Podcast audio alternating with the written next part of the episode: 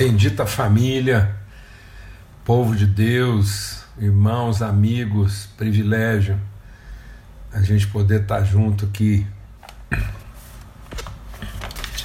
Nosso encontro da viração do dia, em nome de Cristo Jesus. Que bênção, que honra. Muito bom, amados. Tem sido bênção, um privilégio mesmo.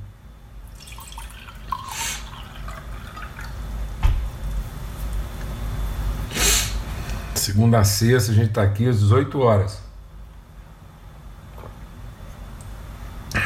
Na viração do dia. Buscando revelação de Deus, luz de Deus para a nossa vida. Meditar nessa palavra de modo que nossa vida possa estar sendo iluminada e que essa nossa vida também seja luz para as outras pessoas. Muito bom esse encontro de família. Maravilha. Esperando os irmãos ir entrando aí. A gente está é, concluindo aqui a nossa reflexão lá em 1 Tessalonicenses, capítulo 1. Primeira carta de Paulo aos Tessalonicenses. É, no capítulo 1. E hoje nós vamos estender a nossa leitura e vamos ler todo o capítulo primeiro. A gente passou aqui segunda, terça, quinta, é, lendo até o versículo 7 e hoje a gente vai estender nossa reflexão lendo todo o capítulo, tá bom? Grande privilégio, muito bom mesmo. Tempo precioso, né, de comunhão, de edificação, de fortalecimento eu tenho sido muito edificado com, com as mensagens que a gente tem compartilhado aí, os irmãos e irmãs escrevem, a gente compartilha, estou fazendo um esforço aqui é, para me acostumar assim, né, com uma nova realidade e aprender e conseguir responder, é, atender né, assim, é, o melhor possível né, os irmãos e algumas questões colocadas assim com muita propriedade e muito bom mesmo, privilégio, graças a Deus. Um tempo de crescimento aqui em casa, todos nós, e a gente poder repartir e compartilhar, tá bom? Vamos ter uma palavra de oração, vamos estar tá buscando mesmo assim que o nosso coração esteja totalmente entregue ao Espírito Santo para que à luz dessa palavra nosso entendimento seja transformado.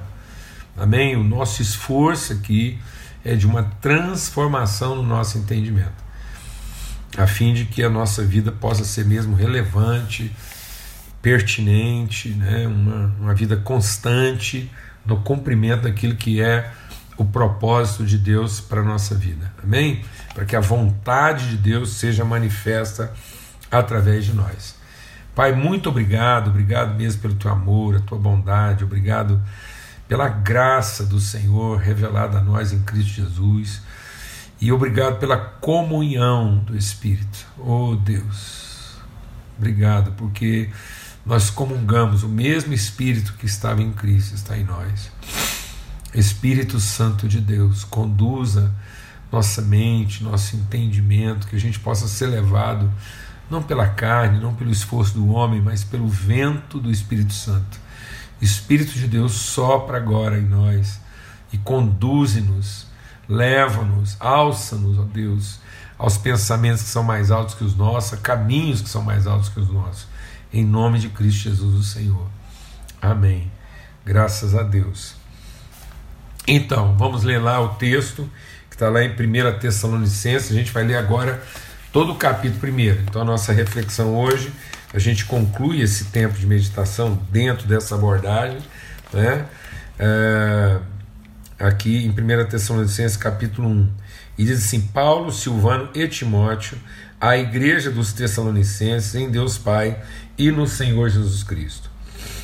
Sempre damos graças a Deus por todos vocês, mencionando-vos em nossas orações, lembrando-nos Lembramos-nos continuamente diante do nosso Deus e Pai o que vocês têm demonstrado, o que vocês têm manifesto, evidenciado. o trabalho que resulta da fé, o esforço motivado pelo amor e a perseverança proveniente da esperança em nosso Senhor Jesus Cristo. Sabemos, irmãos, amados de Deus, que Ele os escolheu, porque o nosso Evangelho não chegou a vocês somente em palavra, mas também em poder do Espírito Santo e em plena convicção. Vocês sabem como procedemos entre vocês e em seu favor. De fato, vocês se tornaram nossos imitadores e do Senhor, pois apesar de muito sofrimento, receberam a palavra com alegria que vem do Espírito Santo. Assim, tornaram-se modelo para todos os cristãos que estão, na, que estão na Macedônia e Acaia. E agora a gente prossegue. Porque partindo de vocês, propagou-se a mensagem do Senhor na Macedônia e na Acaia. Não somente isso, mas também por toda parte tornou-se conhecida a fé que vocês têm em Deus. O resultado é que não temos necessidade de dizer mais nada sobre isso, pois eles mesmos relatam de que maneira vocês nos receberam e como se voltaram para Deus, deixando os ídolos a fim de servir ao Deus vivo e verdadeiro. E esperar dos céus seu Filho, a quem ressuscitou dos mortos, Jesus, que nos livra do juízo futuro ou da ira que está por vir. Amados, a, a gente quer enfatizar aqui, nós vamos insistir nesse ponto e, e assim, a gente quer concluir nossa reflexão é, nessa questão da autoridade, né? Da, da, do evangelho que transforma a nossa vida em referência e modelo para a vida dos outros. Amém? O evangelho não pode e não está no lugar de reforçar nossas idolatrias a respeito de Deus. O Evangelho não é para fortalecer a ideia preconcebida que nós temos de Deus. E muitas vezes as pessoas elas se apropriam do Evangelho como uma ferramenta à disposição delas. E elas querem usar, deixa Deus ministrar o nosso coração aqui. E elas querem usar do Evangelho para alcançar os seus, os seus objetivos, para é, justificar suas cobiças e suas vaidades. É muito comum. Deixa Deus ministrar no nosso coração. E aí a palavra é a mesma. Por isso que a palavra de Deus diz que eles não receberam apenas em palavra, mas receberam em palavra e no poder do Espírito Santo. O que, que significa isso? significa que a letra pela letra mata. O que vivifica é o espírito.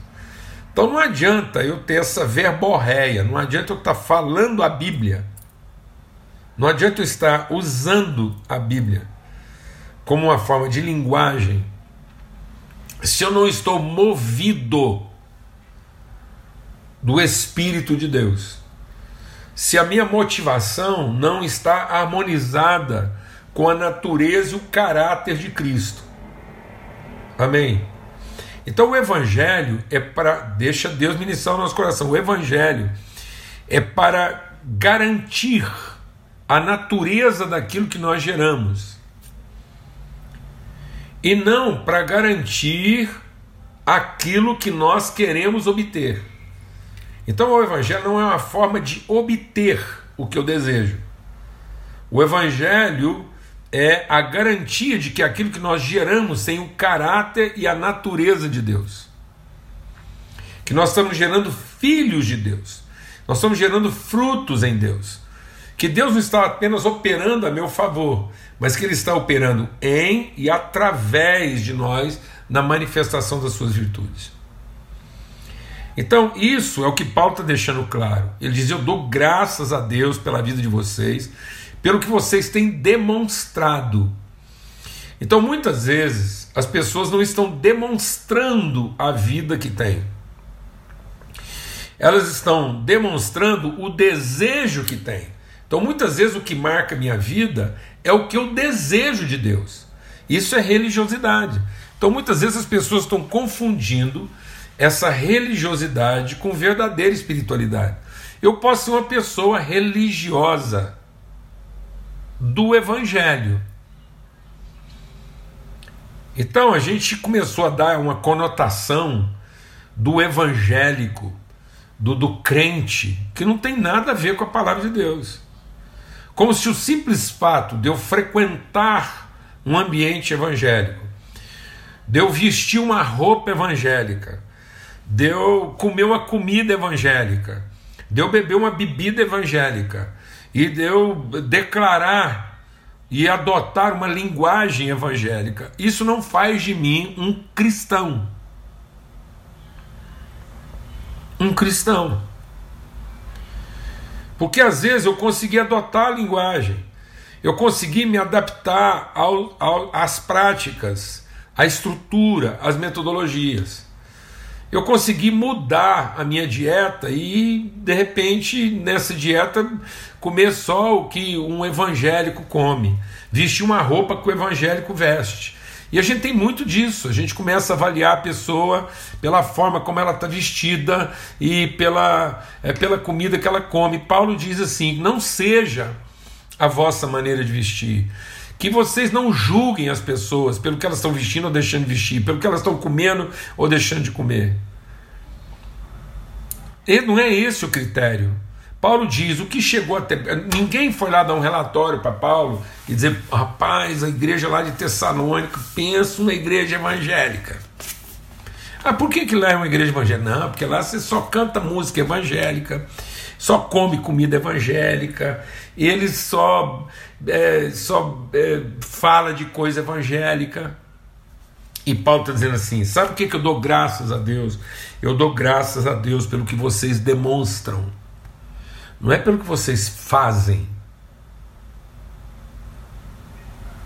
Eu, eu, eu louvo a Deus porque vocês se tornaram um modelo modelo de caráter, modelo de valor, modelo de virtude. Amados, há muitas pessoas que, que, que, que tem tudo que um evangélico tem, fala tudo que o evangélico fala, mas usa isso como pau de bater em doido. Ele usa o evangelho contra as pessoas a favor de si. Eles usam o evangelho para se proteger dos outros e não para proteger os outros de nós mesmos. O evangelho não protege a gente de ninguém. O Evangelho é para que as pessoas sejam protegidas daquilo que eu poderia ser sem o Evangelho. De modo que não é o sacrifício deles e o meu benefício. De modo que é o nosso sacrifício e o benefício deles. Eu não tenho que usar o Evangelho para sacrificar as pessoas em meu benefício, mas para sacrificar a mim mesmo em favor delas. É o que a gente demonstra é a autoridade que a gente tem, é o valor que a gente transmite, é a virtude que a gente comunica. E aí Paulo está dizendo o seguinte: é o que vocês têm demonstrado. Porque quando vocês se dedicam, quando vocês se esforçam, é por amor. Não é pelo direito, não é pela cobiça, não é pela ganância. O esforço de vocês não demonstra ganância. O esforço de vocês demonstra o quê? Compromisso. Quantas vezes as pessoas estão vendo o nosso esforço, mas é um esforço obstinado de um ganancioso, de um interesseiro. Depois ele diz assim: o trabalho de vocês demonstra a fé de vocês e não os seus interesses e não os seus direitos. Então o amor de vocês motiva esforço, de modo que quando eu vejo vocês esforçando, eu vejo que vocês se esforçam porque amam. E não porque estão em busca de algum tipo de satisfação própria. Amados, qual é o nosso esforço? Por que, que tanta gente às vezes caminha longe? Para encontrar um culto bom para ele. Para encontrar uma igreja boa para mim.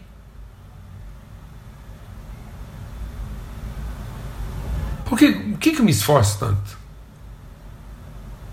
Por que, que você e eu nos esforçamos tanto?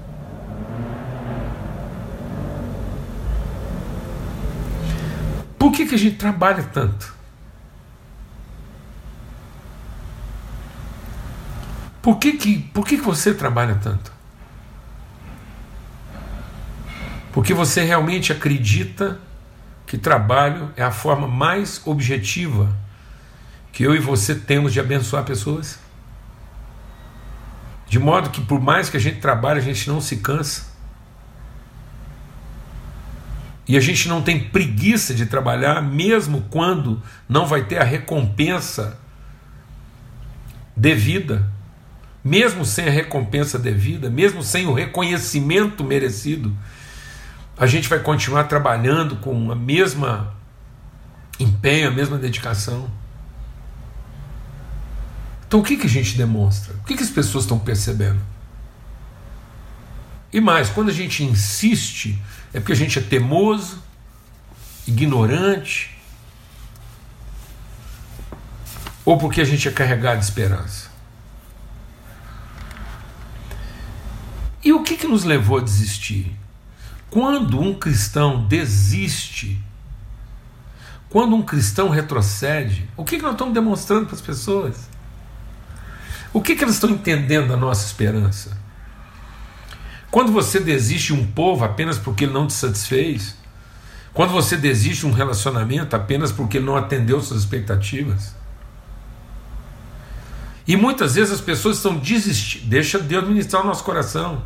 Sabe o que, que muitas pessoas estão usando para explicar sua desistência, seu desânimo, sua preguiça, sua falta de empenho? Muitas pessoas usam o Evangelho para explicar sua falta de empenho. Sabe por que, muita gente não se empenha com a família? Sabe por que muita gente não se empenha com os amigos? Porque eles não são evangélicos. Então eu não quero perder meu tempo com quem não vai me acrescentar alguma coisa. Sabe por que, que as pessoas não trabalham tudo que tem para trabalhar e quando cessam as suas obrigações acham que encerrou também o seu compromisso, que vão no limite, no limite das suas obrigações. Sabe por que as pessoas trabalham no limite das suas obrigações? Porque elas não estão ali para gastar tempo com o que não é evangélico. E elas usam o evangelho para se explicar. Muitas vezes desistem das relações e para não assumir a responsabilidade de ter desistido, elas culpam alguém por elas terem desistido. Então é mais fácil culpar alguém porque eu desisti do que assumir a responsabilidade de ter desistido porque faltou no meu coração esperança. Na verdade, eu entrei naquilo pensando que eu ia ser remunerado, que eu ia ser contemplado à altura, e na medida que aquilo começou a ser uma, uma missa longa demais, eu preferi buscar uma outra coisa com custo-benefício melhor. Está me entendendo isso ou não? Então, e aí ele vai dizendo o quê? Ele vai dizer, mas vocês se tornaram modelos, porque partindo de vocês, ou seja, aquilo que vocês geraram, aquilo que vocês testemunharam, aquilo que vocês demonstraram, aquilo que vocês compartilharam, se espalhou. Então é isso. O ser cristão não é aquilo que a gente acumula, não é aquilo que a gente ajunta, é aquilo que a gente esparrama, espalha, distribui, reparte. E aí é legal porque ele diz assim: é, eles mesmos dizem como vocês voltaram-se para Deus, deixando ídolos a fim de servir ao Deus vivo e verdadeiro. O que quer dizer isso, amado? Quer dizer que para nós, o ser cristão, o ser evangélico, ser do evangelho, receber o evangelho em poder do Espírito, não é em palavra, não é a capacidade que eu tenho de recitar o evangelho, não é a capacidade que eu tenho de, de, de usar o evangelho para me mascarar, para me fazer parecer aquilo que na verdade eu não sou. Para dar uma carteirada. Tem gente que usa o evangelho para dar carteirada carteirada evangélica. Para furar a fila evangélica. para ter informações privilegiadas evangélicas. Tem muita gente. A gente está escutando umas coisas no Brasil que assim dizem muito, não dizem nada, né? Então assim, algumas algumas posições sendo disputadas e só porque a pessoa é evangélica, né? É, eu entendo isso, eu não estou. Não é uma crítica, mas assim. A, a, essa, essa, essa ligação, assim, é, essa obviedade, ela, ela não quer dizer nada, né? Porque hoje tem tanta gente falando tanta coisa se dizendo tanta coisa e depois aquilo não tem. É fumaça. Fumaça, não tem. Não tem modelagem, não tem substância, não tem demonstrativo.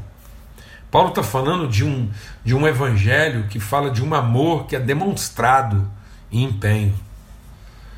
Uma fé que é demonstrada, não em devoção, em trabalho. Uma esperança que não é um discurso futurista uma esperança que é traduzida em perseverança, em não desistência, em não desânimo. E ele diz que isso é modelar, isso é referência, isso é inspirativo. E ele diz que isso mostra que a gente deixou os ídolos para servir o Deus, o Deus da vida e da verdade. Vamos deixar Deus ministrar o nosso coração aqui. O que Paulo está dizendo é que uma vida transformada por esse evangelho de poder, ela é, ela é, ela é vida de verdade. Não adianta a gente ter a defesa da verdade se isso não se traduz na nossa vida. E a vida cristã não é o futuro no céu, é a encarnação das virtudes de Deus na terra. O ser salvo não é garantir a própria salvação nos céus. O ser salvo, amado, a salvação é garantir que aqueles que estão à nossa volta estão salvos de ter que conviver com a pessoa mal resolvida. A verdadeira salvação é garantir que através de nós, quem estiver à nossa volta, vai encontrar salvação vai ver salvação, vai tocar salvação. Porque a gente vive a vida de verdade. A gente não vive a vida da fantasia. A gente não vive a vida dos estereótipos. A, vive, a gente não vive a vida das personagens.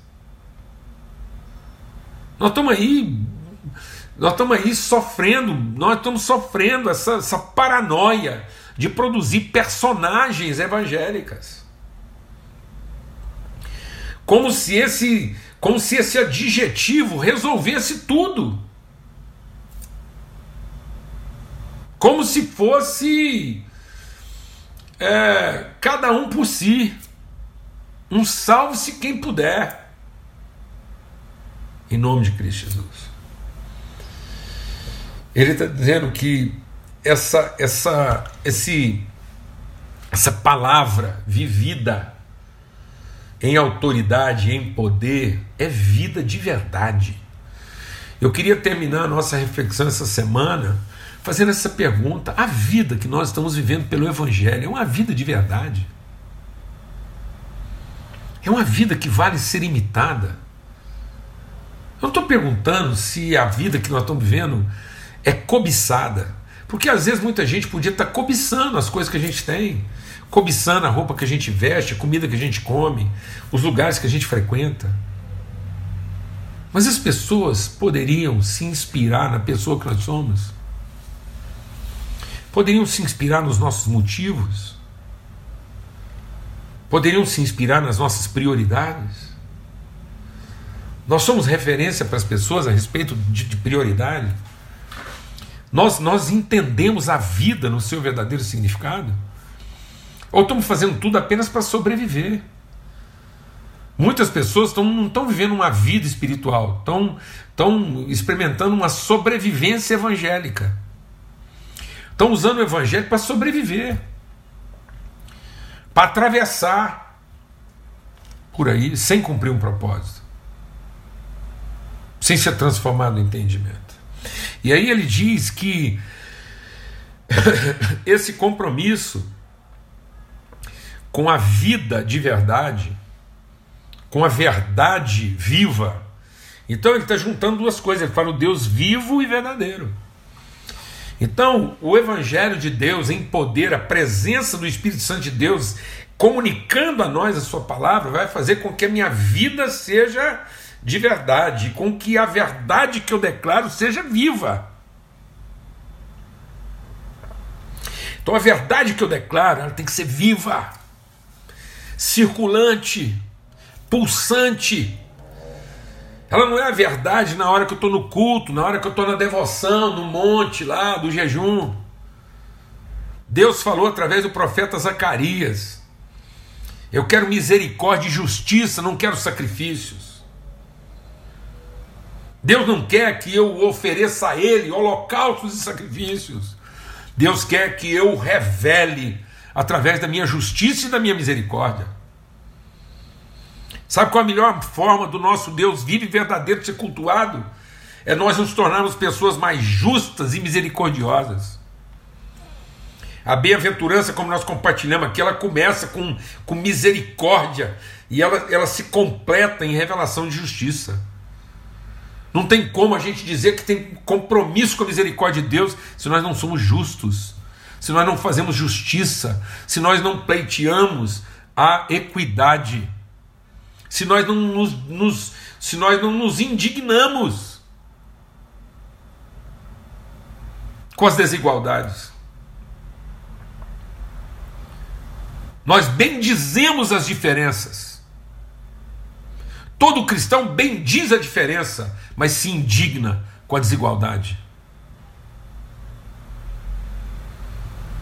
Malditos aqueles que acham que a desigualdade será vencida pela não diferença. Sabe o que, que é não diferença? É indiferença.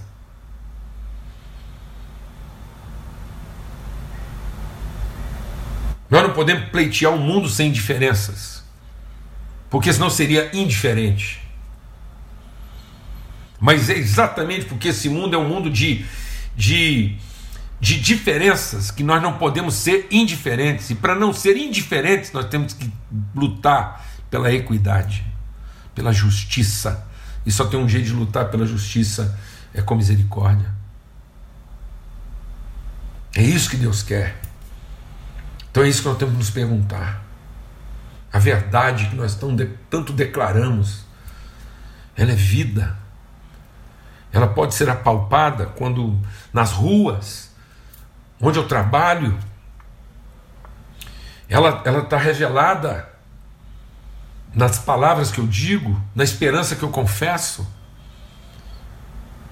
no amor que eu demonstro. E a vida?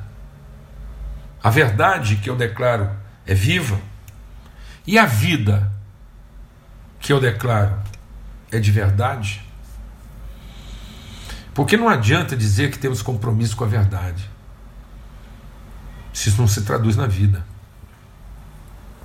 E não adianta dizer que eu estou vivendo, se o que eu vivo não é de verdade.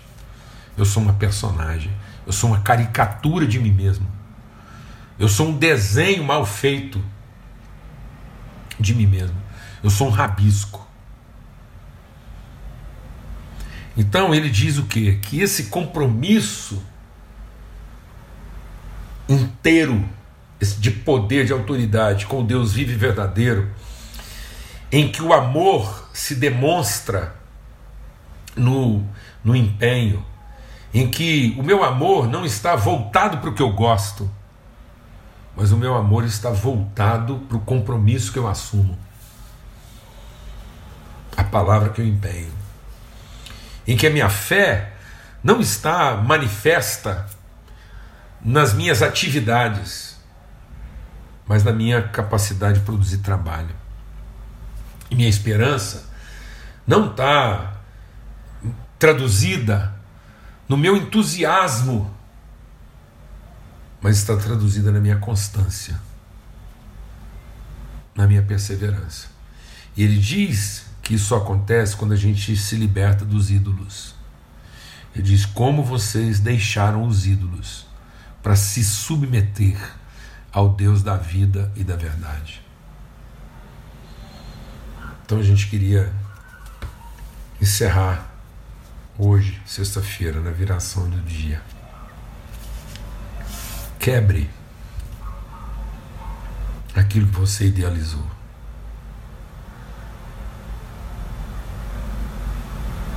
Desfaça-se daquilo que você idealizou em relação ao seu casamento, em relação à sua profissão, em relação até à sua própria igreja. Liberte-se. Liberte-se. Liberte-se dessa igreja idealizada, desse cônjuge idealizado. Liberte-se dos seus filhos idealizados, de um emprego idealizado, de uma profissão idealizada. Que seja hoje a destruição dos nossos ídolos, que a gente possa finalmente se desfazer disso. Por mais que isso tenha cara de Deus, por mais que isso pareça uma coisa evangélica, e agarre-se e se submeta a Cristo a ser filho de Deus. Liberte-se de querer ficar ensinando para Deus como é que Ele vai ajudar você a alcançar seus ideais. E submeta aos processos de Deus, que vai transformar você e eu na sua perfeita imagem. Sua perfeita imagem, de modo que nós possamos ser a demonstração das suas virtudes. Destrua hoje os seus ídolos. Desfaça-se deles. Por mais que eles sejam ídolos evangélicos. Por mais que você usou a Bíblia para construir esses ideais. Para que você seja alguém gerado em espírito e em poder. Deixe de querer obrigar que Deus realize e te ofereça os seus ideais. Deixe de querer usar a sua relação com a palavra de Deus e com o Espírito de Deus, para Ele te dar a mulher ideal, o marido ideal, os filhos ideais, a igreja ideal, o trabalho ideal, o salário ideal, a cidade ideal. E você passará a ser alguém que vai inspirar todos à sua volta, porque você vai ser modelo de amor, de fé e de esperança. Na forma como você se dedica, na forma como você trabalha, e na forma como você persevera. Que Deus nos abençoe a todos. Que seja mesmo um tempo de libertação na nossa vida. Em nome de Cristo Jesus, Senhor. A oração está feita. Hoje a gente vai encerrar com essa oração. Que o Senhor, na sua infinita misericórdia, ilumine o nosso entendimento para que a gente possa se libertar dos nossos ídolos, por mais evangélicos que eles se pareçam. Por mais que a gente tenha usado a própria palavra de Deus para construir essa idolatria em torno de nós, mas que a gente seja livre para nos submetermos, para abraçarmos o Deus da vida e da verdade, para que a nossa verdade seja viva e para que a nossa vida seja de verdade. Em nome de Cristo Jesus, o Senhor, que o amor de Deus, o Pai, a graça bendita do seu Filho, Jesus e a comunhão do Espírito Santo de Deus seja sobre todos, hoje e sempre, em todo lugar. Que o Senhor faça resplandecer sobre todos nós o seu rosto e nos dê paz sempre. Em nome de Cristo Jesus, o Senhor. Até domingo, se Deus quiser, às 8 horas da manhã, bem cedinho de manhã no domingo, 8 horas da manhã, a gente está junto aqui para compartilhar um pouco sobre princípios, sobre fundamentos, tá bom? Em nome de Jesus. Depois, na na próxima semana, a partir de segunda-feira, domingo às 8 horas, no início da semana, porque uma semana de primeira, não começa na segunda. Então nós começamos nosso encontro aqui com os princípios. Domingo às 8 horas da manhã. E depois, segunda até sexta-feira, enquanto Deus assim ordenar, a gente está aqui às 18 horas na viração do dia, essa mesa preparada, tá ok? Um forte abraço para todos, fiquem em paz.